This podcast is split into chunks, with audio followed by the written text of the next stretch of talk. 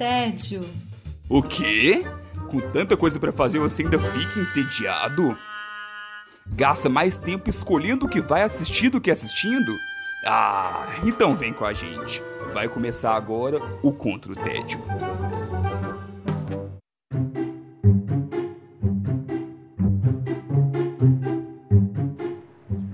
Bem-vindos e bem-vindas ao Contra o Tédio. Eu sou Sara Dutra e junto com os meus companheiros de guerra nós temos a missão de te tirar do tédio. Os combatentes do dia são Maíra Brancalhão. Tudo bem, Maíra? Oi, Sarita, tudo ótimo? Uma felicidade imensa de estar aqui hoje. Segunda-feira muito feliz essa daqui que a gente está tendo.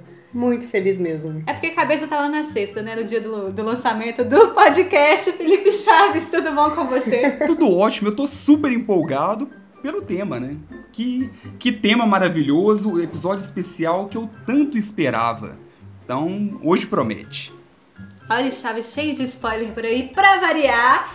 E muitos episódios atrás, nós trouxemos o especial Psicologia nos Filmes, e até hoje é um dos especiais mais queridos e escutados do Contra o Tédio.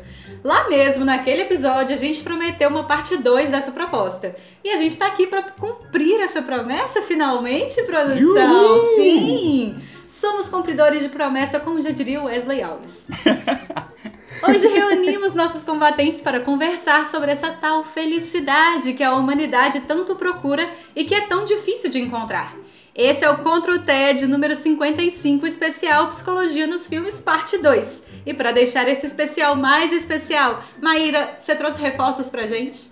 Eu trouxe time, Sara. Eu não vim sozinha, fui, vim muito bem acompanhada nesse especial. Aliás, o primeiro especial foi a minha inauguração, estreia neste lugar chamado Contra o Tédio. Sim! Vim para ficar e agora eu trago mais uma galera para me acompanhar. Primeiro a gente tem a primeira combatente especialíssima. Temos Joana Brown, a nossa psicanalista. Jojo, boa noite, tudo bem? Boa noite, Maíra, tudo bem? Bem-vinda. Joana! Bem-vinda! Obrigada, muito obrigada. Para acrescentar ainda mais uma coisa gostosinha nesse episódio, temos Amanda Oliveira, nossa psicóloga humanista. Oi, Amandinha, como estamos? Boa noite, estamos muito bem, melhor agora. Se é que podia ser mais clichê do que isso, mas tudo bem. Mas muito obrigada pelo convite, muito bom estar com vocês. Principalmente porque nessa pandemia tem muito tempo que a gente não se vê, essas carinhas juntas, mas tudo bem. Nossa, eu não aguento mais te ver só por tela aqui, não. Tá difícil essa coisa. Não tá dando pra ser feliz desse jeito, não, mas a gente tenta. A gente tenta. A gente tenta tanto que a gente traz pro podcast. A gente quer que todo mundo tente com a gente. Exatamente. Vai pegando as dicas aí, ó. E essa proposta é um tanto quanto diferente da primeira parte, quando a gente trouxe produções com temas bem tensos e densos. Na parte 2, nós vamos pelo outro lado da estrada, buscando o que dizem trazer paz de espírito, satisfação, equilíbrio físico e psíquico e tantas outras formas de dizer sobre um estado de felicidade para as pessoas. Para abrir essa conversa, eu queria que vocês, queridas estudiosas dessa insanidade que pode ser a mente humana, eu queria que vocês contassem pra gente o que, que vocês entendem sobre essa ideia de felicidade, de plenitude, pra gente saber mais ou menos o caminho que a gente vai trilhar e também descartar algumas das ideias que tem por aí, né? Não vou de teórico direto, vamos de Tom Jobim e Vinícius de Moraes que dizem que a felicidade é como uma gota de orvalho numa pétala de flor. Poético. Para os poetas, a felicidade é super efêmera e grande parte dos nossos teóricos vão dizer também que a felicidade é um momentozinho, um cheirinho de um trem gostoso que passa e que não é para ficar para sempre, porque a gente não é feliz o tempo inteiro, né, galera? Não dá para ser feliz o tempo inteiro. Mas a gente vai vendo na história da psicologia que a felicidade já permeou várias teorias e que já mudou muito de estrutura. Cada um acha que a felicidade é um, é um trem diferente. Jojo, como é que é a felicidade para você? Então, quando veio esse tema felicidade, confesso que eu fiquei pensando muito o que que seria essa tal dessa felicidade.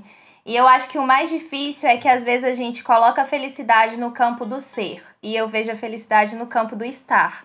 Então eu vejo a felicidade como momento, o acaso, É, eu acho que a felicidade ela tá muito no encontro com o inesperado, aquilo que você não sabe muito bem como vai ser, mas que desperta algo no sujeito ali naquele momento. Boa.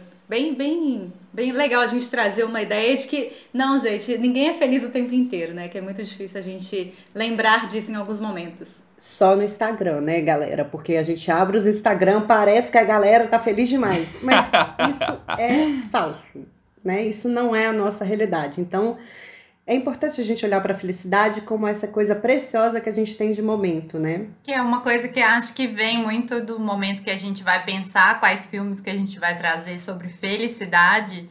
Não tem nenhum que tenha só felicidade. Não, uhum. não, não tem nenhum que, que a gente só viva o momento, né? E, e por isso também uma vasta complexidade de muitos títulos que a gente poderia escolher e que a gente ficou muito em dúvida porque dá para falar com muita coisa. Só para contar um pouquinho dessa história desse trem de onde surgiu a ideia de felicidade, é, ela é bem antes de Cristo. Então a gente tem filósofos tipo Sócrates no século IV antes de Cristo dizendo que, na verdade, antes de Sócrates achava que a felicidade era algo divino. E aí Sócrates diz: a busca de ser feliz é uma tarefa e responsabilidade do indivíduo. A primeira vez que ele coloca na pessoa essa necessidade, só vai buscar sua felicidade aí, para de achar que Deus vai te trazer felicidade grátis assim, não é assim que funciona não. Depois dele, a gente tem Aristóteles, que vem reforçando que a felicidade é uma virtude é, buscada como um bem-estar em si mesma. De todas as outras virtudes que a gente tem, beleza, riqueza, saúde e poder, elas são só meios de atingir a felicidade. Então a felicidade é a virtude que a gente busca. Então esse trem rapidinho, efêmero e que tá todo mundo correndo atrás. Então bora correr atrás também nesse especial do podcast. Muito bem. E a gente vai começar o podcast de hoje. A gente também vai trazer alguns filmes para discutir sobre o assunto e também sobre outros assuntos que os filmes propõem pra gente. Mas antes de continuarmos, fica o alerta. Esse episódio contém spoilers dos filmes indicados, hein? A gente começa trazendo um clássico das histórias de aquecer coraçõezinhos, que é Pat Adams, O Amor é Contagioso, um filme lá de 1998. E o filme se trata disso aqui. Em 1969, após tentar se suicidar, Hunter Adams, que é interpretado pelo queridíssimo é, Robin Williams, ele voluntariamente se interna num sanatório.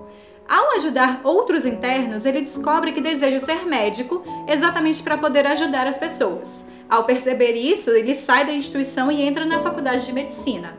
Os seus métodos pouco convencionais causam inicialmente bastante espanto, mas aos poucos vai conquistando todos, com exceção do reitor, que quer arrumar motivo para expulsá-lo da faculdade, apesar dele ser o primeiro da turma. Que clássico, né? É um grande clássico, assim, eu não tive oportunidade de rever ele recentemente, mas é aquele filme que sempre traz uma boa recordação aí.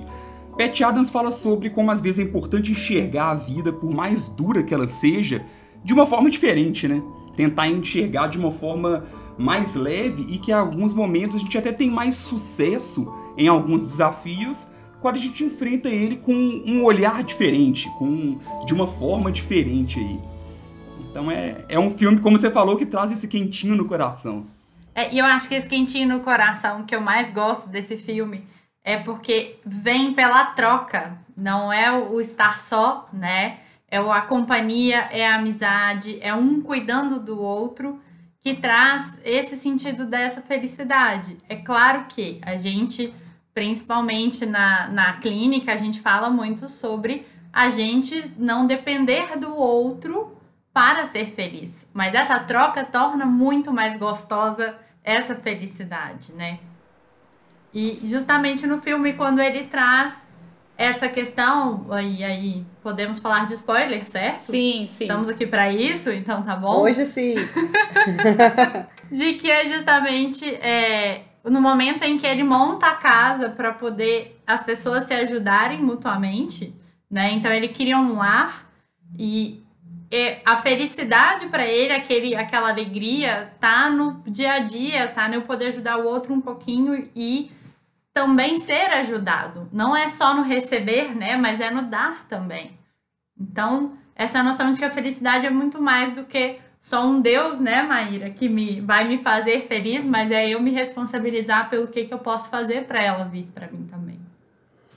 Tem, tem um outro ponto que eu gosto muito desse filme e que é difícil às vezes da gente perceber, que é uma sutileza que ele traz, é que para a gente da psicologia, e eu acho que para o pessoal da psiquiatria, é, a gente sempre está olhando para o adoecimento, né? O que deixa a gente mal, o que deixa a gente deprimido, o que a gente dá em contraponto da felicidade, o que deixa a gente triste. E o PET vem trazendo uma coisa que às vezes a gente precisa indicar para paciente, que é prazer. Eu não esqueço a cena quando ele, fa que ele autoriza, que ele torna possível aquela senhorinha nadar no macarrão. É o sonho de qualquer pessoa aquilo ali, produção. É o meu também. e aí ele torna possível e autoriza que ela se divirta, que ela relaxe, porque ela já estava é, desgostosa da vida, ela já não estava feliz. Então, assim, o que, que ele faz? Ele traz prazer como uma forma de irreverente de olhar para a vida, que é isso que o Charles falou, esse é um olhar que ele é, ele é de outro de outro ponto, ele modifica o jeito que a gente olha para as nossas dores e problemas da vida, porque ele fala assim, poxa, uma coisa tão simples é Vamos nos permitir sentir uma coisa muito prazerosa? E ele super se permite. Por menor que seja, né? E é muito maluco, assim, porque o colega dele lá, o, grande rival dele na, na escola de, de medicina, né, na faculdade de medicina, fala com ele: Eu sou a melhor pessoa para dar um diagnóstico nesse lugar. Eu sei de tudo sobre diagnósticos. Eu sei de tudo sobre doenças.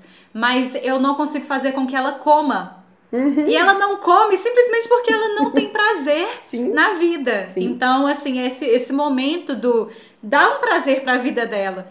No, o problema dela não é a doença, não é o corpo físico, né? E eu acho que isso também é um problema muito grande que eu vejo até hoje na medicina, né? Que muitas vezes eu vejo colegas, amigos que eu tenho, assim, que são médicos que falam que o ponto da medicina é você estudar a doença e não a pessoa. Sim, para psicologia também. No filme, eu acho que uma parte muito legal também, é, nesse ponto do diagnóstico que você falou, Sara, é que é, o PET ele já vem justamente de tirar esse olhar só do diagnóstico. Acho que o momento em que ele dá nome para os pacientes é algo muito simbólico, uhum. que ele tira daquele lugar ali de ser só um paciente. E esse dar nome é muito simbólico, assim, para a gente poder se construir, se identificar também. Ele tira aquele rótulo de algo adoecido e traz a essência da pessoa como um todo. Traz a pessoa para pro centro, né? Não é a doença o centro, a pessoa é o centro. Exatamente. Sim. E, e foi o que a Amanda disse, é, uma, é um cuidar feito de contato. O tempo inteiro é troca. Então, se assim, quando você tá falando, se você tá olhando para uma pessoa e só vê a doença, não tem troca, né?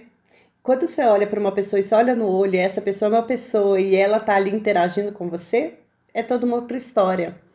Tem uma outra cena desse filme que eu vou super confessar, gente. Eles fazem uma. que eu sou doida para fazer em casa. Eles fazem uma festa surpresa pra, pra moça que. Com os balões! Que ele se apaixona, assim. E aí ele, eles lotam um quarto, né? O quarto dele, da faculdade, de balões. Assim, mas eles lotam muito, tem balão, tipo, cobrindo tudo. Eu quero fazer isso um dia, se alguém quiser fazer isso junto comigo, além de nadar no macarrão. Eu quero fazer um quarto de balões. Olha, nadar no macarrão eu não vou, não, Maíra. o balão eu topo mais. Mas o balão eu posso te fazer uma inveja, porque eu já fiz isso num trabalho de escola. Ah, não acredito. A gente tinha que fazer um espaço na escola, no, no, na nossa sala, sobre uma temática X, e a gente fez um labirinto dentro da nossa sala com balão. Porque o balão ia dificultar a pessoa de andar. E aí a gente fez a ideia foi desse filme e a gente criou isso, só que numa escala menor ali para dentro de corredores. Mas é, é uma experiência muito legal. Eu recomendo. Cadê os meus professores que estão me ouvindo hoje que nunca me deram a ideia de fazer um projeto escolar que eu podia co cobrir a sala de balão? Mas foi a gente que teve a ideia, não foi o professor. Ah. ah. Cadê os meus amigos, então, que nunca fizeram isso junto comigo? Fica a dica. Fica a dica, galera. Próximo aniversário meu que a gente pudesse encontrar, vai ter sala de balões. Sim, com certeza. Vamos deixar anotado. O que eu acho muito curioso é que eu não sei se vocês sabem, mas o Pat Adams mesmo, o médico, que eu não lembro o nome completo dele, ele deu uma entrevista uhum. pro Roda Viva aqui no Brasil. Sim, tem no YouTube. Sim, tem mesmo. Sim. E ela é muito fantástica, assim. Primeiro porque é, ele é uma né, uma pessoa fantástica mesmo, muito do que a gente vê no filme é um pouco do que ele é, mas é essa questão de pessoa para pessoa, é, de como que ele consegue chegar até o outro de uma forma muito muito pessoa mesmo assim, muito inofensiva. Então, na, na reportagem, na entrevista, ele tá com um brinco de garfo e ele fala assim: Eu tô com um brinco e eu escolhi um brinco muito esquisito, porque quando eu saio na rua, alguém vai ter que me perguntar alguma coisa. e quando essa pessoa me perguntar, eu posso falar o que eu quiser. Então, assim, ele não, não se impõe para ninguém. Ele se abre num nível tão grande que o outro vai vir até ele e aí ele vai fazer essa troca. E ele faz com uma leveza tão grande que tudo, tudo fica mais humor, mais gostoso, né? De, de participar mesmo. O, o Pat Adams chama Hunter Adams. E ele ainda tá vivo, ele tem 76 anos. Ele é americano. Se você for para os Estados Unidos e quiser visitar, o instituto dele, ele existe. E ele ainda tá lá tocando o coração das pessoas, fazendo as pessoas mais felizes, aparentemente. Sim. Eu até vi, dei uma visitada lá no site do, da organização dele, é bem legal. Construir, a casa que ele construiu, que ele idealizou, tá lá, né, inclusive. Hoje em dia, algo que voltou a se falar muito é sobre a tal positividade tóxica, que é quando as pessoas exageram um pouco e parece que perdem um pouco até uhum. mesmo da empatia por, por outras pessoas, é que estão passando por uma dor ali. É, e aí também temos toda a negatividade, que é algo bem ruim também, o pessimismo ali, talvez. Mas não sei, assim, quando eu, pelo menos na minha visão, e eu queria ter a, a opinião mais técnica de vocês, que ser positivo, no final das contas, é bom, né? É, o, igual acontece muito com Pet Adams, tem tudo isso. No, no, minha mãe que fala, e é a sabedoria que não é que não é de escola, né, a sabedoria do povo, que fala que muitas vezes tem gente que reclama tanto que parece que atrai. Então tem, tem esse, esse termo que é, é famoso aí. e aí muitas vezes também o, o, positivo também. Então, por exemplo, tem hora que eu falo, não mãe, eu falava com minha mãe assim, não mãe, sou muito azarado, sou muito azarado, sou muito azarado. E ela fala, filho, que azarado? Para de, para de falar isso, para de pensar desse jeito. E aí, é, existe isso mesmo, assim, de certo modo, ser mais positivo tem chance das coisas darem mais certo, ou então talvez da gente sofrer menos danos nesses momentos de dificuldade? Chaves, a gente estava falando assim que antigamente a psicologia e a psiquiatria só via adoecimento, e aí veio a primeira linha teórica que vem muito claramente trazendo a visão do positivo, é a psicologia positiva, ela tem esse nome. E aí vieram uma série de estudos que inclusive alinharam também com a é, psicologia cognitiva para ver o que acontece no nosso cérebro quando a gente vai para esse lado positivo. Então, tem duas, duas teorias em cima disso que você está perguntando. Uma é que na psicologia cognitiva, principalmente cognitivo-comportamental, você vê que pensamento, sentimento e comportamento se influenciam. Então, se eu tenho um pensamento muito negativo, eu vou sentir, eu, a minha tendência é, fisiológica é sentir negativo e me comportar de forma a reforçar o negativo. É, então, é, essa tríade, ela se influencia o tempo inteiro, de modo que se você consegue naturalmente ou, por que, que eu estou dizendo naturalmente? Por causa da positividade tóxica. Então, assim, se você consegue modificar o seu pensamento para algo positivo, mesmo que seja de uma forma artificial, mas que você que faça, que faça sentido para você, a chance de você ter um sentimento mais positivo e ter um comportamento, um olhar sobre o mundo mais positivo é real.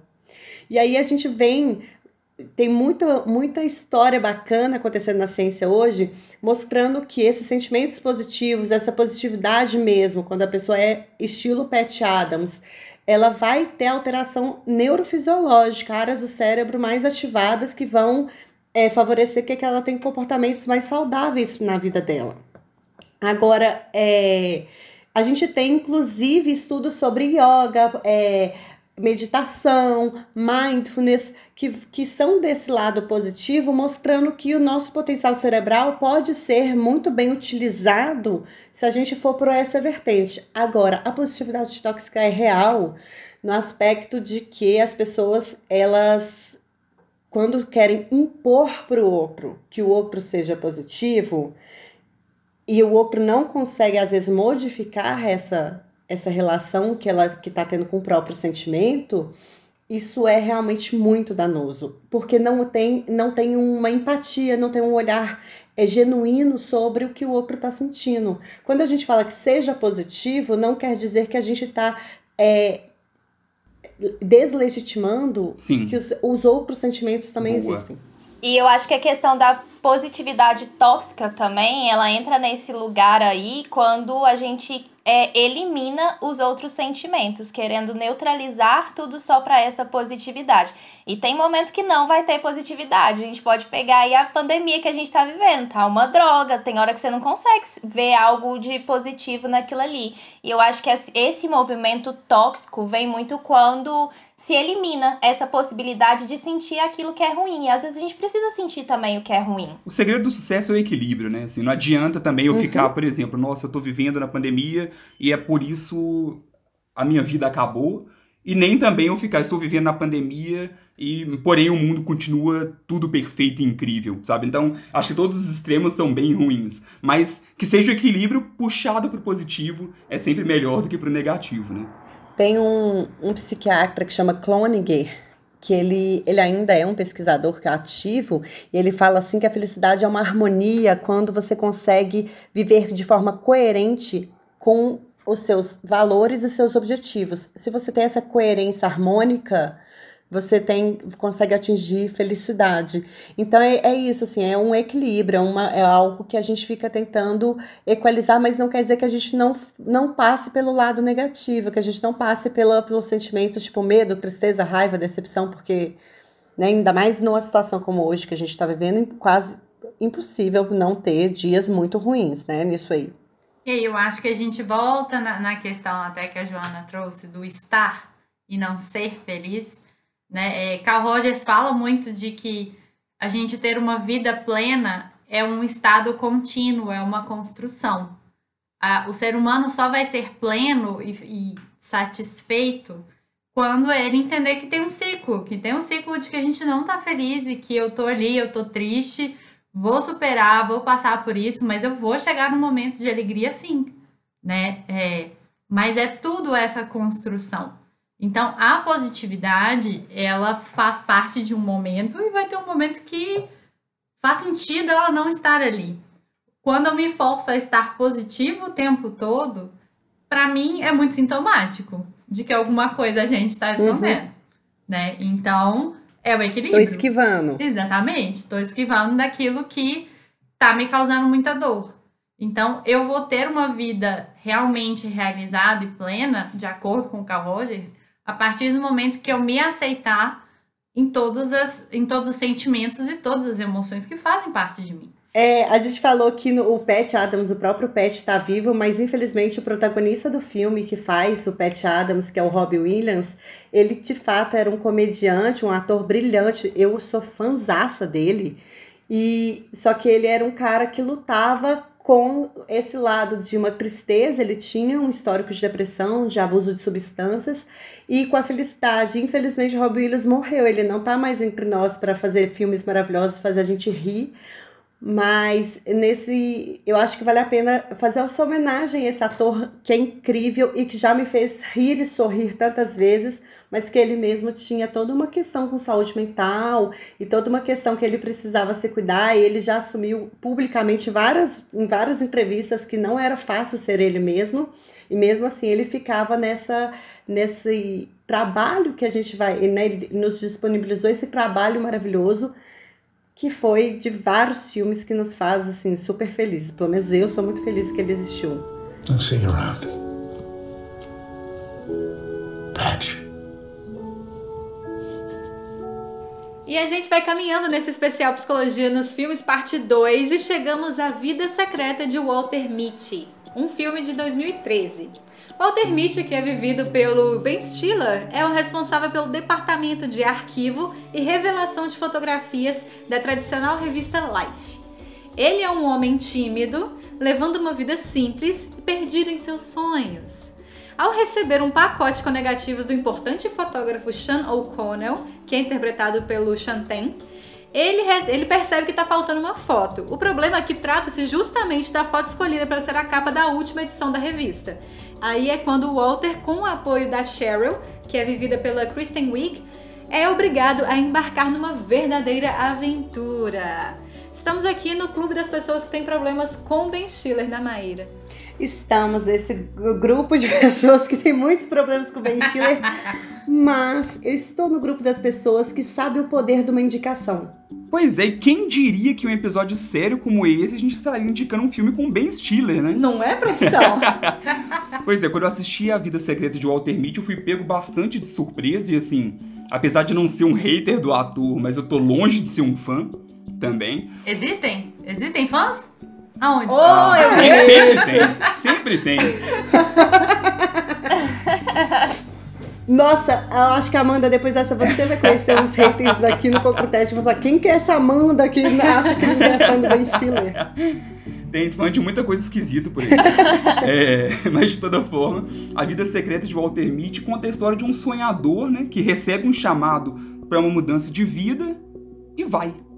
Eles falam muito sobre como é importante sonhar, mas o mais importante ainda, né, como é temos que vivenciar aquilo que a gente almeja. Exatamente, foi bem por aí que eu fui pensando, Chaves, porque assim, o como a sinopse falou, como você colocou, o Walter Mitty, ele é um personagem que ele é perdido nos próprios sonhos, né?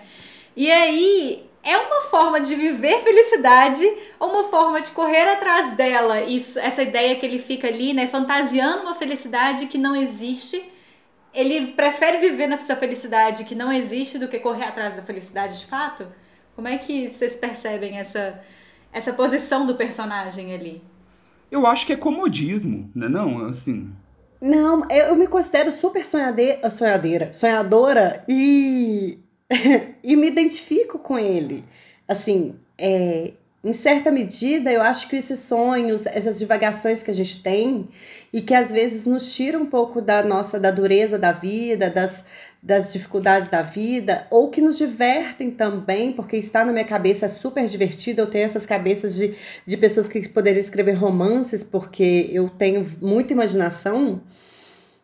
É, eu acho que isso componha quem a gente é, como é nos para mim não existe um certo e um errado, e não é porque eu estou falando só de mim, como se eu precisasse só viver a felicidade, eu poderia só imaginar a felicidade, se você consegue fazer, perpassar pelos dois mundos. Eu não tenho que escolher os mundos, não, gente. Eu acho que todo mundo pode ficar lá no imaginário, ir para a realidade e lutar por ela.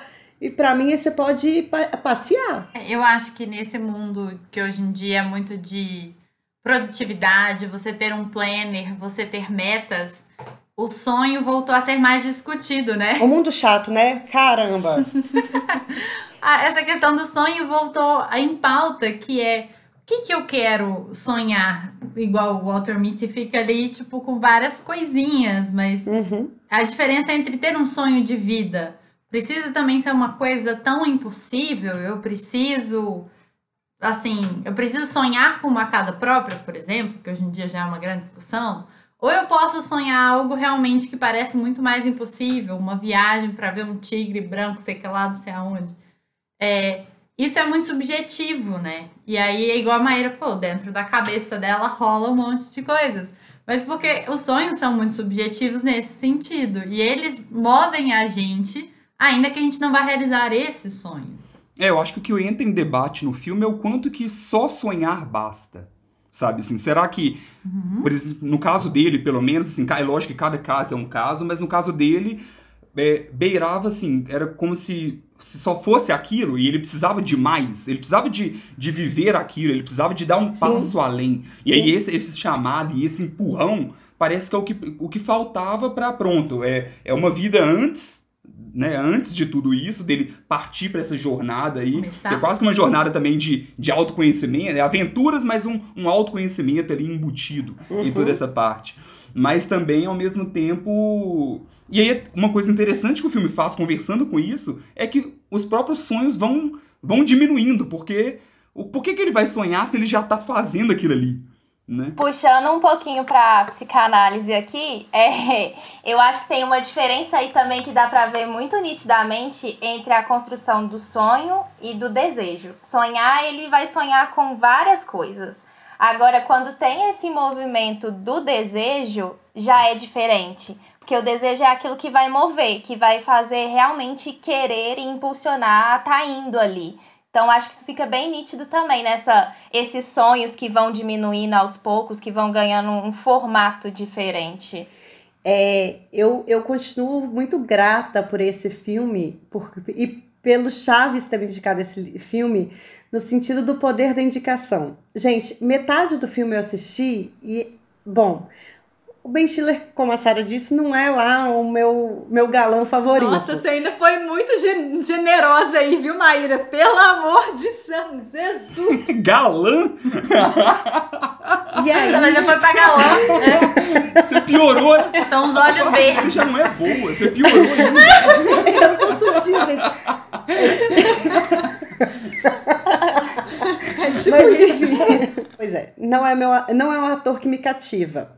E os sonhos que, que o filme traz, o sonho, isso que a gente está falando dele ficar no, no mundo imaginário, para mim tudo muito é, exagerado. E aí me causou um certo incômodo boa parte do filme. E aí ele começa a viver, e como o Chaves falou, ele começa a realizar uma série de outros sonhos, e é muito engraçado, porque para mim, o motivo pelo qual ele vai viver nas coisas que ele vai vivendo também não justifica para a magnitude das coisas que ele vive. Então, por favor. Jamais, Sim. senhor. Eu falava beijo, moço. Deu errado aqui na foto, ó, escolhe outra. É. E aí, quando eu vou falar do. Quando eu for escrever sobre é, esse filme e sobre o Walter, Walter, é, eu coloco que ele tem um relacionamento platônico com a vida. Então, isso que você está falando, Chaves, ele tem uma vida super pacata e até entediante. Ele tá 16 anos, o mesmo trabalho, editando foto. Tipo, ah, na boa, galera. Tipo, muito chato. Poxa, Maíra. E aí. Desculpa. Tocou, acho, acho que alguém ficou meio mexido. Não, então vamos lá. Sarita, vamos fazer o um momento terapia da Sarita. Você tem podcast, você tem um monte de projetos legais, não é só editar foto. O Walter só editava fotos. E aí, ele, ele tem essa relação platônica com a vida. Só que o personagem do filme tem dois que eu fiquei muito cativada mesmo. Uma é a mãe dele, que ela é muito bem resolvida. Muito bem resolvida. E o segundo é o fotógrafo. Que o fotógrafo, o que, que ele faz? Além de ser o grande motivo para ele ir viver, mas esse não é para mim o ponto chave maravilhoso desse filme. É porque o fotógrafo foi a primeira pessoa que realmente viu ele por quem ele é e gostou. Ele vê o Walter do jeitinho que o Walter é e isso para ele é lindo. E aí isso para mim é lindo. Entende? Então, assim, ver a pessoa por quem ela é e achar maravilhoso, nossa, isso para mim ganhou o filme inteiro, assim, vale a pena ver. Apesar da toda a maluquice dos sonhos dele. É, só reforçando sobre, sobre essa questão que você falou de do, dos 16 anos e tudo mais, eu trabalho com gestão de pessoas, então eu acabo vendo muitos perfis diferentes ali dentre os analistas que eu trabalho. E tem quem pode ficar 40 anos na mesma função satisfeito, sabe? São, querendo ou não, são coisas muito distintas. O que, o que mostra muito nele é que ele tá lá, mas ele não está satisfeito. E aí essa que é a questão, sabe? É de quem... Mas ele flerta com a vida. Isso, quem tá lá, por exemplo, há 16 anos, por exemplo, tem duas pessoas de, com 16 anos de empresa. Pode ter um que está ótimo e outro que está frustrado porque almejava um outro cargo, almejava uma outra situação Sim. há anos, mas está acomodado de certa forma. Então, o que ficou na a mensagem que passa dele, pelo menos, é isso: que a, tudo acontecia na cabeça dele, mas ele não conseguia colocar para fora e vivenciar essas situações até tudo mudar. Sonho e desejo, né, Jojo? Sonho e desejo. Né? Exatamente. Mas para mim, é uma das coisas que é muito. E aí eu não, não participaria deste episódio sem falar disso, que é a importância da gente se conhecer de verdade. E aí, claro que eu vou defender a psicoterapia porque eu não sou boba, mas aí vai do desenvolvimento de cada um né? Que se a... Já fez o jabá no meio do episódio. ah. já, já manda já, já vai. e aí, porque se a gente não se conhece, a gente não sabe para onde a gente vai buscar qual que é o nosso caminho, se eu vou ficar 40 anos satisfeito aqui, ou se eu vou perceber depois de 36 e vou falar, caramba, eu queria estar em outro lugar, né? É, vai muito da gente saber se conhecer e se entender e se permitir ser a gente mesmo. E o tal do se permitir, né? Porque não adianta me conhecer e achar que eu devia ser igual ao outro. Ah, não, people, porque eu queria ser a pessoa que fica 46 anos no mesmo emprego. Eu não vou ser essa, não. Então, se é, se assuma, né? Tem que, tem que ter algo de respeitoso nisso aí, nessa relação que você estabelece com você mesmo. Uma coisa que vocês estão trazendo aqui o tempo inteiro, até por causa do filme, né, da temática do filme, é que é nessa perspectiva da felicidade dentro do trabalho, né? Mas que, por outro lado, também existe é, essa parte que é que o trabalho ele é uma, uma parte da vida, mas que não é a parte da vida que vai te trazer a felicidade. Então, talvez a pessoa fica lá 40 anos no mesmo trabalho e não se importa também, porque aquilo ali não é o ponto principal para a felicidade dela. A nossa vida é de muitas facetas, apesar de que a gente passa um terço dormindo e um terço no trabalho, né, gente? Então, assim, sonhar e, e, e trabalhar são coisas mais, mais ou menos importantes por aí. Mas eu concordo com você, sim, porque eu. Nossa, quantas pessoas a gente não vê que tem um trabalho que é. Ah, eu ganho dinheiro dessa forma, mas o que eu gosto mesmo, aí tem um hobby, tem alguma coisa que dá significado e sentido. E é isso, né? Porque o, o que a gente fica vendo no Walter é o tempo inteiro assim. Ele tinha um significado e sentido no trabalho, ele gosta das fotos, ele tem uma relação super antiga com fotógrafo, mas outras coisas davam mais mais brilho nos olhos, outras coisas davam mais satisfação. E aí, quando ele vai atrás dessas coisas, aí sim a gente vê que ele consegue ser feliz. E um outro ponto chaves desse filme são, é a fotografia, né? Sim, e a trilha sonora, né? A fotografia unida com a trilha é, sonora. Os lugares que aquela criatura passa, você fala assim, não vou falar palavrão, você fala caramba! Caracoles! Nossa senhora! Supimpa! Mas você fala. e ainda mais em tempo de pandemia, sacanagem Sim. assistir, eu acho. Sim, concordo. Dá vontade de, de comprar passagem para vários daqueles lugares ali menos para o barco pesqueiro, aquele lugar ali eu não queria estar. Passo. Justo, também não. Imagina, você imagina uma viagem da Groenlândia para a Islândia de barco pesqueiro, mas pelo menos eles fizeram em o quê? 12 horas? Foi até fácil tá a joia, viagem deles. Sensacional. Até o, o bar de karaokê de gente bêbada na Groenlândia tava, lá fácil. Tava tudo certo. Ah, eu acho que vale a pena super falar que o Ben Stiller faz esse filme de um jeito bacaninha, mas Ben Stiller, ele não consegue ainda me cativar, mas o Champagne é o fotógrafo, né, Vai, gente? Tá então, assim. Nossa, maravilhoso. Sim, o Champagne é maravilhoso. Ele, é, ele faz uma ponta mínima e ele é um dos melhores personagens que aparece no, no filme, assim. Então, todo o meu amor ao Champagne.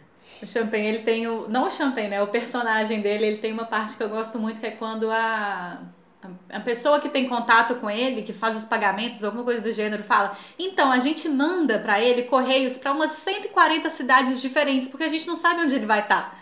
E aí também vem essa parte da felicidade do personagem do Champagne com relação ao trabalho dele. Ele tem essa possibilidade de estar em 140 cidades disponíveis ali na lista dele. Então. E aí ele faz nesse filme uma das cenas mais bonitas que, assim, e delicadas e, e muito simples que eles que eles elaboram, que é o Champagne, um fotógrafo, está tentando fotografar um, um felino no meio de uma montanha gelada. Hum, não vou saber dizer os negócios direito, não. Mas ele está tentando fotografar um felino e ele está observando há tempos. E quando ele consegue ver, em vez de fotografar, ele prefere ver. Aí eu falei, ah, que lindo. Ele fala esse momento, e às vezes eu perco a fotografia, porque ele está vivendo e não está é, idealizando ou tá fingindo que tá vivendo, igual a gente tem feito por aí, né? né? As pessoas que assistem show por meio do celular, porque tá assistindo no celular, que tá gravando. Não consigo entender. Pra sair aquela gravação chiada, É porque né? quem que vai olhar aquela gravação? É quem vai assistir a gravação depois. Vocês, gente, se vocês estão me escutando e vocês assistem a gravação do show que você gravou ao vivo depois, me conta. Porque eu jamais escutar, assistiria aquilo de novo. Então eu prefiro só ver o show. Aí você chega no YouTube, tem tudo HD, né? HD, ótima qualidade, você gravou no celular lá com qualidade péssima. A gente vai seguir agora para nossa última produção deste episódio. E nós vamos falar de um filme que já esteve por aqui há pouco tempo, Uncle Frank, que é um filme de 2020. Em 1973, a adolescente Beth Bledsoe, eu não sei como é que fala o nome dela, desculpa aí, produção, Bledsoe, Bled, Beth. Bled, Beth. A Betinha! Beth, é, Bebete. Vivida pela Sophie Lillis, deixa a cidade natal na zona rural do sul dos Estados Unidos para estudar na Universidade de Nova York, onde o seu amado tio Frank, vivido pelo Paul Bettany, é um reverenciado professor de literatura. Ela logo descobre que o Frank é gay e mora com seu parceiro de longa data, escondendo o fato por anos. Após a morte repentina do pai, Frank é forçado a voltar para casa de sua infância com relutância para o funeral e finalmente enfrentar um trauma do qual ele passou a, passou a vida inteira adulta fugindo. Então, não sei o que aconteceu comigo que eu enfiei na cabeça que Uncle Frank era um filme de comédia. Então, a, a Maíra indicou, a Maíra indicou aqui, Expectativa, realidade. pois é, na hora que ela, ela fez a indicação, eu até falei sobre a veia cômica do Paul Bettany, e aí ela falou, Chaves, mas não é um filme de comédia. Eu ouvi, mas não internalizei, não sei porquê. Fui lá assistir achando que era um filme levinho e tomei uma porrada. É um baita de um drama, né? Assim, personagens extremamente complexos e que vai render um ótimo debate por aqui. O Uncle Frank fala muito sobre aceitação e sobre a coragem de ser quem você é. Uma pergunta que fica é: pode um filme triste falar sobre felicidade? é essa a pergunta do dia. Eis a questão. Apesar que, assim, é um soco, mas eu ele não é triste, sabe? Ele, ele eu não, não sei se ele, ele tem aquela coisa um pouquinho pequena Miss Sun- Sunshine, sabe? Que é um, um é, foi filme... nessa vibe aí que você foi achando que o filme era de comédia, tá? Vou só avisar. Miss Sunshine ainda é leve demais perto dele. Volta que o Chaves tá enganando que tá ouvindo a gente. Gente, é triste. Eu chorei. Eu precisei de lenços nesse filme. Não que seja difícil comigo, mas chorei muito também. Eu acho que esse filme, ele traz muito esse, esse mix aí mesmo, né? Quando você, você pega o filme, primeiro momento ali, você fala, não tem felicidade nesse filme. Esse filme traz um drama, traz é, toda essa história complexa por trás. Mas aí eu acho que volta naquele ponto que a gente trouxe no início, da definição da felicidade. E engraçado, quando eu vi esse filme, eu tive essa sensação, assim, de vivenciar aquele drama ali do Frank, mas à medida que o filme ia passando, eu ia vendo doses de felicidade na simplicidade das coisas que aconteciam. O momento que eles estão fazendo a viagem, né, que é o filme quase todo ali, em que o Frank vai conhecendo a Beth, vai tendo aquela troca. Aquilo ali me despertou uma sensação tão boa da felicidade, de poder se conhecer, experienciar aquele momento. Fora que eu achei a paisagem do filme, a Belíssimo. trilha sonora, a forma, a- o figurino, tudo muito bem feito. Então, acho que trouxe muito essa, essa sensação. E uma das coisas que mais me despertou a felicidade, o estar feliz, foi logo no inicinho do filme, quando ele tá conversando com a Beth, e que ela ainda não é Beth. E aí ela fala com ele que ela não gostava do nome. E aí ele fala com ela, mas então qual que é o nome que você quer? E na hora que ele falou aquilo, nome pra psicanalista é uma coisa assim fantástica. A gente ia chegar a arrepiar quando dá nome pra alguma coisa.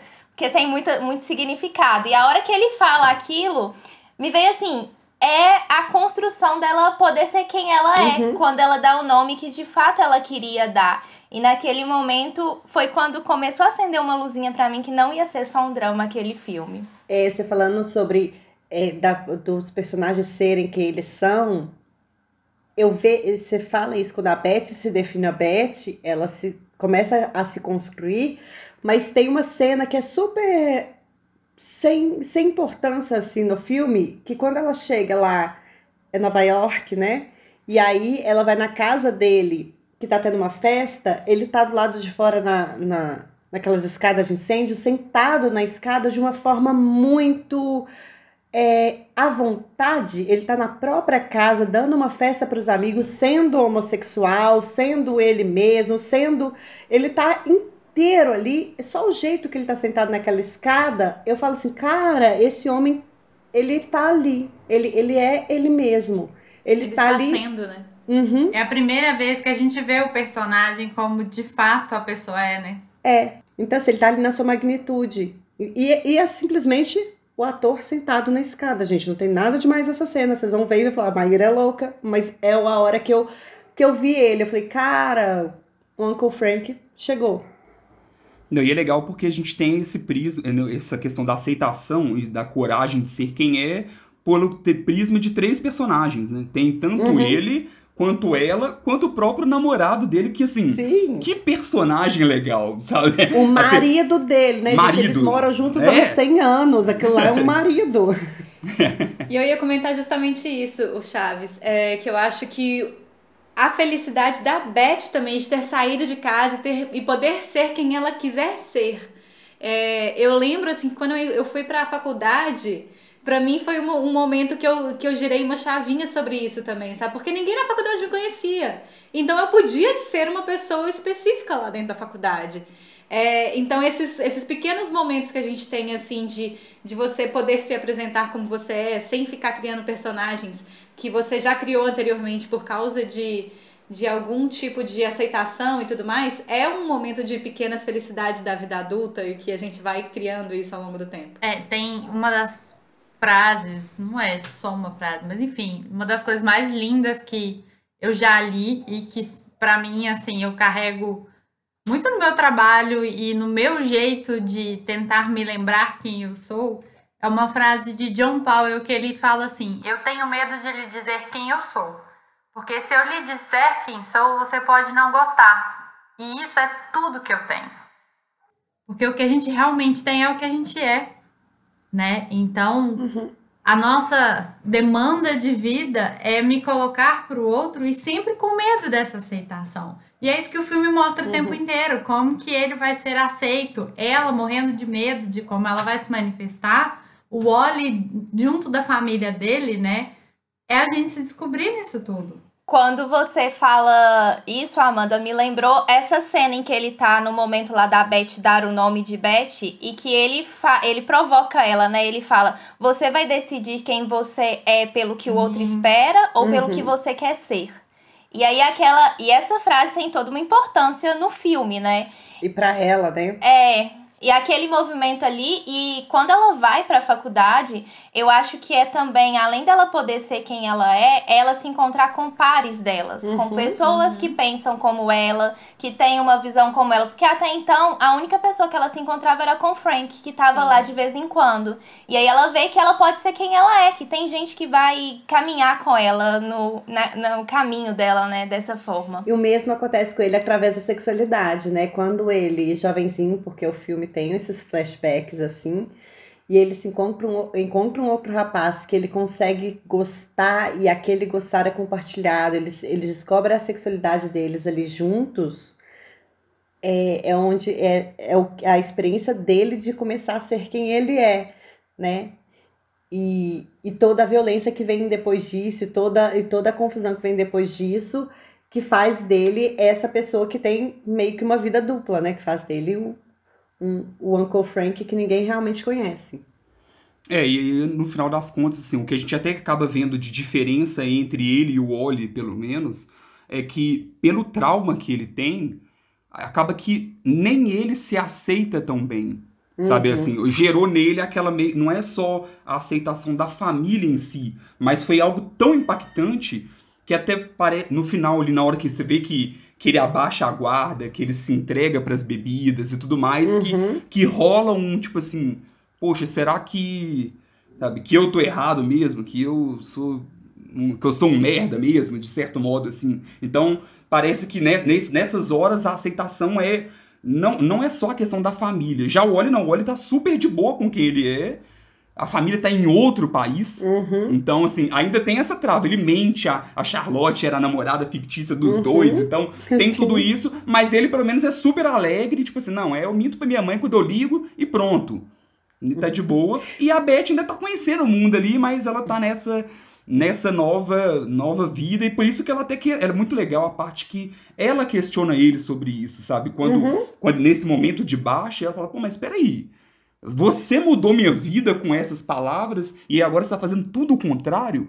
E aí a gente acaba vendo como que muitas vezes não é só você, não é só o racional, sabe? Não é Uhum. só tipo assim, poxa, ele sabe, sabe? Ele sabe o quanto é importante, ele sabe que é importante ele buscar o que ele deseja, mas ele hora conseguiu em um grau, você né? não consegue. Mas não no todo. Sim. E aí é por isso que façam terapia, né? Porque é justamente para você, pra você conseguir executar, é isso. Às vezes tirar só do, do que você entende e já mapeou ali, mas para pôr em prática nem sempre é fácil.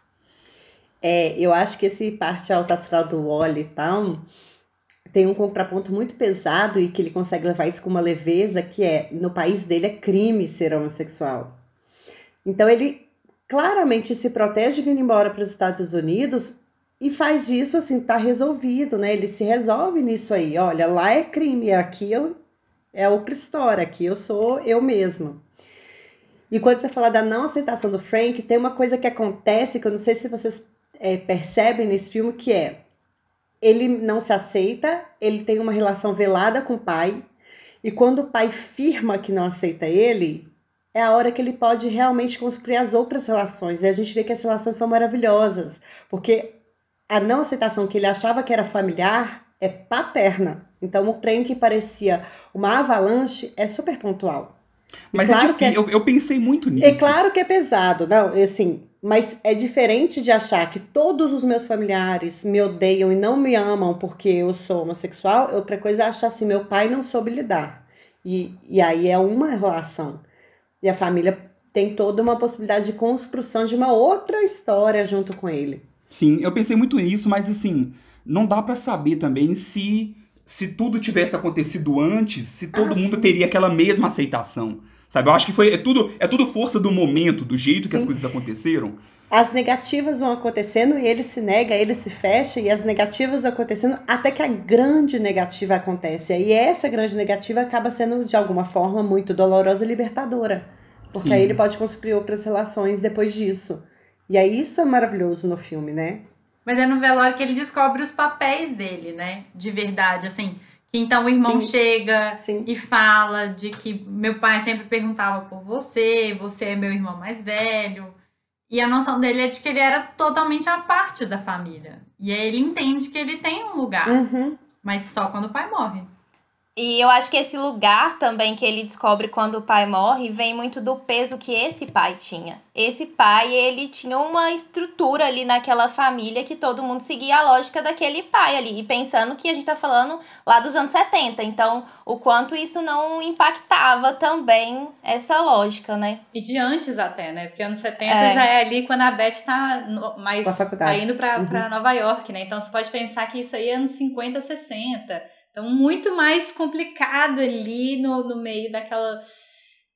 assim, se hoje em dia, aquela discussão que a gente teve, se hoje em 2021 é uma discussão difícil, anos 70 era uma discussão difícil, anos 50, senhor, sobreviva. Tem uma parte super interessante disso que eles falam, tipo assim, pô, mas a gente já tá. Já, nós já estamos nos anos 70, isso já tá resolvido, já tá tranquilo. Dá- Você olha até triste, né? Você olha até com tristeza, tipo assim, nossa, gente. Tá todo mundo usando droga, gente. Por que, que eu não posso ser homossexual?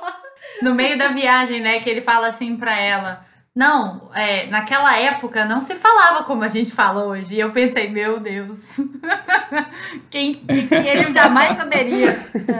Não viu nada ainda. Sim. Outra coisa legal sobre época também é o jeito que ele conversa com, com a avó. É a avó? Tia, tia. Tia, uma tia mais velhinha. É uma tia, é a tia solteirona. Isso, a tia mais velhinha que fala. E ele, tipo, fala: olha, eu, eu sei que é o que você consegue. É o melhor que você assim, consegue. que é. Dá pra ver que ela, que ela tá se esforçando, mas tem, tem coisa que ela não vai conseguir não falar. Sim. Sabe? Mas aí ele, tipo, ao invés dele se abater totalmente com isso, ele, tipo. Tá bem, eu entendo que seu ponto de vista é esse, Sim. mas é a vida, né? E, e- e vamos. É, e é isso que a Joana falou no início sobre a felicidade estar em relação, né, das pessoas. Essa ele estabelece que a tia tem limite, que ele pode ficar tranquilo, sereno e feliz com ela ali, porque ela tem limite. ela é uma relação, é uma troca, né? Ela, ela tem as características dela que ele pode levar em consideração também. Isso é uma bonita. Ao mesmo tempo também que ela não é violenta com ele, porque eu acho que essa parte é Não. muito importante, né? Porque não é do tipo, é isso que você dá conta e eu vou aceitar toda a homofobia que você vier comigo pra, pra cima de mim. Não, não é o ponto. Ela não consegue nem ultrapassar esse lado pra ser homofóbica, né? Ela tá num lugar tão anterior que não é uma possibilidade. Porque também né, tem esse lado que eu, eu acho muito preocupante, pelo menos, que é do tipo falar, ah, não, mas fulano é de outra geração, tá tudo bem. Não tá tudo bem. Dependendo do que esse, essa desculpa da outra geração te Super. proporciona, não tá tudo bem, não. Mas no caso dela, não é, não é agressivo. É só uma, uma Sim. dificuldade. Eu acho que Uhum. Do que a gente falou antes, né, da, da felicidade, que a Maíra começou falando que a felicidade é, às vezes é entendida como os momentos, algo que vem e passa. É claro, é muito claro de que ali, aquele momento que ele encontra aceitação na família, aquele almoço, eles estão felizes. Mas a gente sabe que o dia seguinte o Sim. preconceito vai estar ali, que as coisas vão continuar, ele vai voltar pra realidade. Não. E linda, eles estavam no pós-velório do pai. tipo assim, tá todo mundo triste e feliz ao mesmo tempo ali. Ao mesmo tempo. Aí, divertidamente, até aplaude.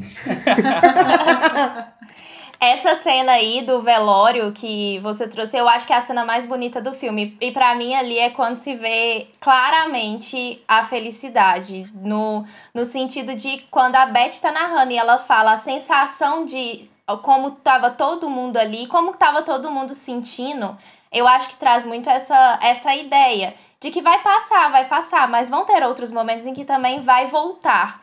E acho que a felicidade é muito isso, assim, pelo menos eu vejo muito nesse sentido, nesse transitar. Essa felicidade plena que às vezes se busca, se almeja, acho que ela não vai rolar, não. Mas a gente- quando a gente sabe reconhecer isso, que vai ter um momento que vai vir de novo, torna mais fácil a gente enxergar até quando vem. O teórico que é um dos teóricos que foram que foi responsável pela estruturação do divertidamente, ele chama Ekman.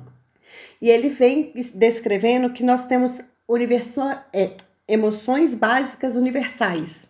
E são seis. O divertidamente só traz cinco. Tudo bem, eles ficaram com preguiça de uma. E que são felicidade, tristeza, raiva, nojo, surpresa e medo.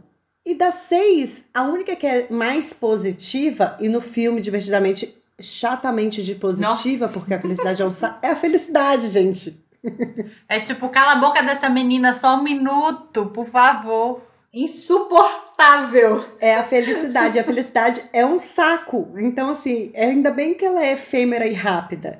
E aí, Sim, verdade. o Ekman ainda diz que diversos estados ou experiências podem produzir felicidade. Por exemplo, amor, alegria, saúde, saciedade, prazer, contentamento, segurança e serenidade. E aí eu vejo nos filmes que a gente vai foi discutindo, né? Amor no Pat Adams, né? Assim, esse amor que ele tava doando o tempo inteiro. O contentamento do Walter de estar realizando algumas coisas. E eu acho que para o Frank, essa serenidade de poder ser, de ser quem ele é, é de, de poder estar ali sendo Frank, sendo ele mesmo. Então eu acho que, que eles experimentaram felicidade de uma forma, cada uma da sua forma, né? Mas pra gente ter um fechamento assim desse episódio, agora que a gente viu várias formas de felicidade diferente e como a Maíra falou aí, como que a felicidade ela pode vir é, é, acompanhada de sentimentos diferentes para cada pessoa. É, uma das coisas que eu até tinha pensado, por exemplo, nessa, nessa confusão que muitas vezes acontece entre amor e felicidade, né? O que, que é amor, o que, que é felicidade? Os dois têm que estar entrelaçados. É, quando que a gente percebe os dois juntos quando eles estão separados? Mas uma coisa que eu queria ver com vocês para encerrar o episódio é exatamente essa dificuldade de encontrar um ponto em comum na felicidade, né? Essa receita de bolo que muita gente vende, inclusive, como felicidade. E que, pelos filmes que a gente trouxe, a gente percebe que essa ideia de, de felicidade, de paz interior, de plenitude, ela é uma, uma coisa muito subjetiva de cada pessoa, né? E que cada um vai acabar, no fim das contas, tra traçando a sua própria estrada em busca dessa felicidade, desses momentos de felicidade. Porque, né, não é o estado, é o estar. Não é o ser, é o estar, como a Joana trouxe desde o início do episódio, a gente está aqui repetindo isso. É, como é que vocês percebem essa ideia do subjetivo da felicidade de cada pessoa, da necessidade de felicidade individual de cada um, em contraponto com essa felicidade, essa receita de bolo que é vendida tanto na nossa sociedade de que para você ser feliz você precisa disso ou daquilo e você não pode ser feliz sem isso ou aquilo? Eu acho que a gente tem, né, assim, uma influência muito forte do, do mundo cinematográfico, já que a gente está, né, com esse é o foco, vamos dizer assim, que é sempre da busca da felicidade. E igual você trouxe a questão do amor, sempre tem um romance e quem está amando está muito feliz. Muitas coisas assim que eu acho que é, a, a gente está sendo exposto a isso uma vida inteira, né? É, desde as princesas da Disney que com o tempo foram evoluindo e não precisando necessariamente de ser ou princesa nem ter um príncipe necessariamente. Ainda bem, né? Né? e que as demais relações também constroem isso e trazem felicidade, mas que cada, cada contexto é um mesmo, né? Cada vida vai ser uma. E a minha percepção dentro do meu consultório, na minha vivência, dentro das minhas amizades, da minha família, é de que a gente precisa conhecer um pouco mais o que é a nossa felicidade, por mais que ela possa ser compartilhada e possa ter algo em comum, mas é, a gente tem que entender o que, que faz feliz a gente mesmo, compreendendo que a nossa felicidade pode fazer uma outra pessoa infeliz também. Então eu tenho que saber qual que é o limite né, entre isso tudo. Mas é, a gente é muito exposto a uma fantasia de uma felicidade, né? O felizes para sempre. Já sabemos há muito tempo que não existe, mas tem muita gente ainda procurando por isso. Então é um eterno desconstruir. Sim, eu vejo a felicidade também muito é, pensando nesse olhar aí que você falou, né? De olhar o que, que é felicidade para cada um de nós é quando a gente consegue também sair um pouco desse campo da fantasia e do ideal e ir para o campo da realidade. Que aí na sua realidade você vai conseguir enxergar o que, que é aquilo ali que te faz feliz, que te move de alguma forma e não aquilo que é idealizado ou que é colocado como um campo de quando eu fizer isso, quando eu alcançar isso, eu vou estar feliz. Fiquei pensando em tudo que vocês estão falando de felicidade, fiquei um tanto quanto é, confusa com os meus próprios botões por aqui. É, eu concordo que essa idealização, esse para forma, a receita de bolo. Sara, a gente tem a receita do de bolo, a gente só passa no consultório, a gente liga pra gente, ela é cara e a gente vai vender essa, ela para vocês. Poxa, Mas... tô uns anos aí tentando essa receita de bolo, meus terapeutas não largam, não, não mostram pra o mim. O problema é que você foi ficar amiga das psicólogas certas, meu bem. pois é. É, eu acho que a gente passou muito tempo na sociedade tentando criar esse modelo, né? Do que, que dá certo, o que, que não dá. Ah, o ideal é que você nasce, cresce um pouquinho, vai para a escola, vai para a escola, forma, vai para a faculdade. Tem um modelo de um negócio de vida e que a vida não traz esse, esse, esse modelo de jeito nenhum, né? Então, assim, Acho que a gente tem que olhar para as próprias realidades. Eu, particularmente, sou uma terapeuta que trabalha com realidades bem adversas e bem pesadas. As pessoas, às vezes, têm umas vidas muito, muito, muito, muito difíceis, cheias de trauma. Mas, ao mesmo tempo, que eu vejo que a felicidade é muito mais esse contato humano, ou contato consigo mesmo, é o, é o estar, é conseguir estar em si mesmo, sabe? Eu acho que os filmes que a gente trouxe, todos trazem isso. É, é o, a pessoa que, que busca isso o se ver nesse mundo do jeitinho que é, um pouquinho de autoaceitação, um pouquinho de aceitação do outro, sabe? Mas sem ser uma receita de. Sabe, uma pitada disso, uma pitada daquilo, mais uma porçãozinha daquilo outro. Minha mãe ensina a receita desse jeito, ninguém sabe fazer o jeito que ela faz. É por isso, é porque você tem que fazer do seu jeito mesmo. Tem uma fala do Drummond que eu acho que representa muita felicidade. Eu gosto muito dessa da contextualização que ele traz, que ele fala que a felicidade não dependa do tempo, nem da paisagem, nem da sorte, nem do dinheiro, que ela possa vir com toda a simplicidade, de dentro para fora, de cada um para todos. E eu acho que isso traz muito que essa felicidade na simplicidade, no que eu acho e como eu vou transmitir também para o outro. É para mim a palavra mais importante desse, desse seu trecho é a simplicidade também. Eu gosto dessa, dessa perspectiva. Porque não é essa coisa complexa que a gente está procurando.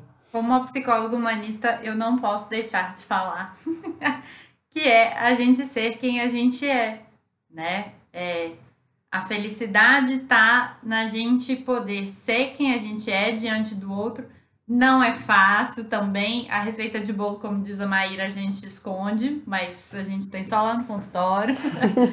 mas que é a gente poder ser a gente junto do outro. Acho que os três filmes trazem isso de uma forma muito, muito clara, né? E muito gostosa da gente perceber que quando as pessoas se permitem ser elas mesmas e se abrir, é que é pela simplicidade, é esse jeito que traz pro todo, né? Mas é eu sendo eu. E aí, Felipe Chaves, o que, que você me diz depois disso tudo? a, minha, a minha visão de felicidade? Ah, é, Chaves, contribui com a gente. Deixa a gente dar uma analisada no que passa na sua cabeça aí. Então, eu concordo muito que a gente acaba recebendo muito estímulo e aprendendo o que, que é ser feliz, o que talvez não é o, o que fará, o que nos fará feliz. Uhum. Então, por Sim. exemplo, talvez para minha mãe a felicidade seria uma casa própria. E será que para mim a felicidade é uma casa própria? Só que a gente acaba tendo a maturidade enxergando isso, talvez talvez demore um pouco, sabe? A gente vê que tipo, poxa, mas o que todo mundo fala que é o ser feliz não me faz feliz?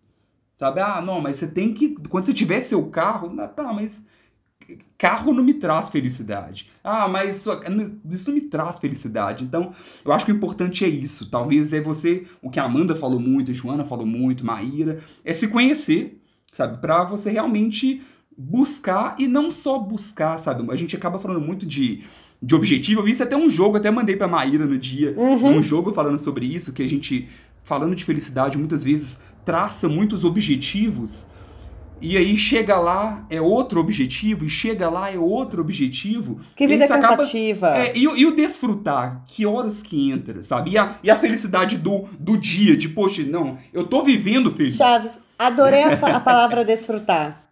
Porque para mim é experienciar, mas o seu desfrutar é mais gostoso do que experienciar, porque é isso, por, não é sobre chegar, é sobre viver a experiência, é de estar tá vivo, de estar tá ali vivendo aquilo que a gente está vivendo e, e experienciar no sentido de se permitir tentar coisas novas, diferentes, fora da receitinha, fora do proforme, fora. Porque deu vontade, porque deu na telha, porque.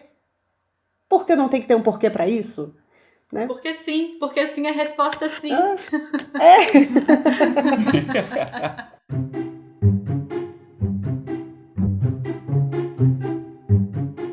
Gente, muitíssimo obrigada pela participação de vocês hoje aqui nesse especial especial com a gente. Especial Psicologia nos Filmes, parte 2. Uhul, finalmente saiu. Yay! Obrigada pelo convite. Foi muito, muito gostoso estar com vocês. Foi muito prazeroso mesmo poder falar sobre um tema que é tão gostoso pra gente, da psicologia principalmente, eu acho.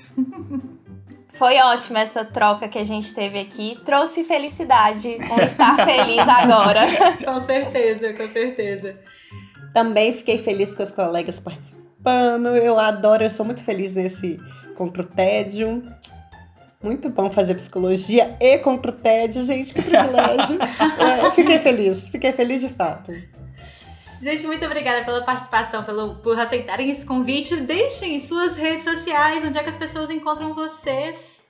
Bom, então eu vou deixar o, o, Eu tenho meu perfil profissional, que não é o meu nome, que tem um nome aí da, meio da psicanálise também, que é underline des.construindo, que é o desconstruindo, que às vezes eu coloco umas reflexões lá, algumas coisas que vêm permeando aí minha cabeça, nada muito teórico, mas os devaneios aí que vem a gente compartilha. Esse trem Instagram é um arroba underline desse É um arroba. Isso. Muito bom.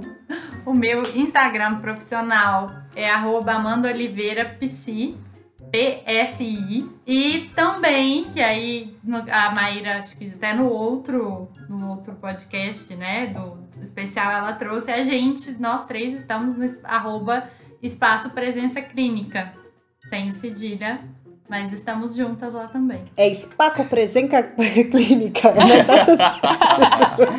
Não tem cedilhas, então é bem interessante, mas é Espaço Presença Clínica. Sim, lembrando que eu vou marcar tudo no post, tanto no Instagram quanto no seu agregador de podcasts aí, vai ter o link facinho para todos esses perfis. Muito obrigada novamente, Amanda, Joana, pela presença ilustre de vocês aqui. Um beijo, Maíra, até mais ver. Um beijo, Sarita, e um beijo a todo mundo que estava ouvindo a gente. Beijo, Chaves. Até mais ver. Um beijo, muito obrigado novamente. Eu sou fã do Psicologia nos Filmes, é o meu especial favorito, então tava muito ansioso para essa parte 2. E aqui eu já peço para uma parte 3, uma parte 4, uma parte 5. é só. Assim, no outro a gente falou um pouco de, de, de traumas e de luto. Agora estamos falando de felicidade, sobre mudança ali de, de vida, aceitação. É só isso que existe ou tem mais tema que dá para falar? então, se tiver mais coisas, eu tenho certeza que mais filme tem. Então, vamos ter. Se vocês gostarem, se vocês gostaram do episódio, comenta aí pra gente fazer mais partes desse especial. E obrigado, meninas. Voltem sempre pro Contra o Tédio, que seja especial. Se quiserem indicar algo no episódio regular, as portas estão abertas para vocês. Muito obrigada. Muito obrigada. Deixem sugestões lá na nossa postagem no Instagram. Não deixe de escutar o episódio parte 1 de Psicologia nos Filmes. Se você deixou de passar esse episódio maravilhoso do Contra o Tédio, a gente se vê de novo na semana que vem. Até lá, um beijo e tchau!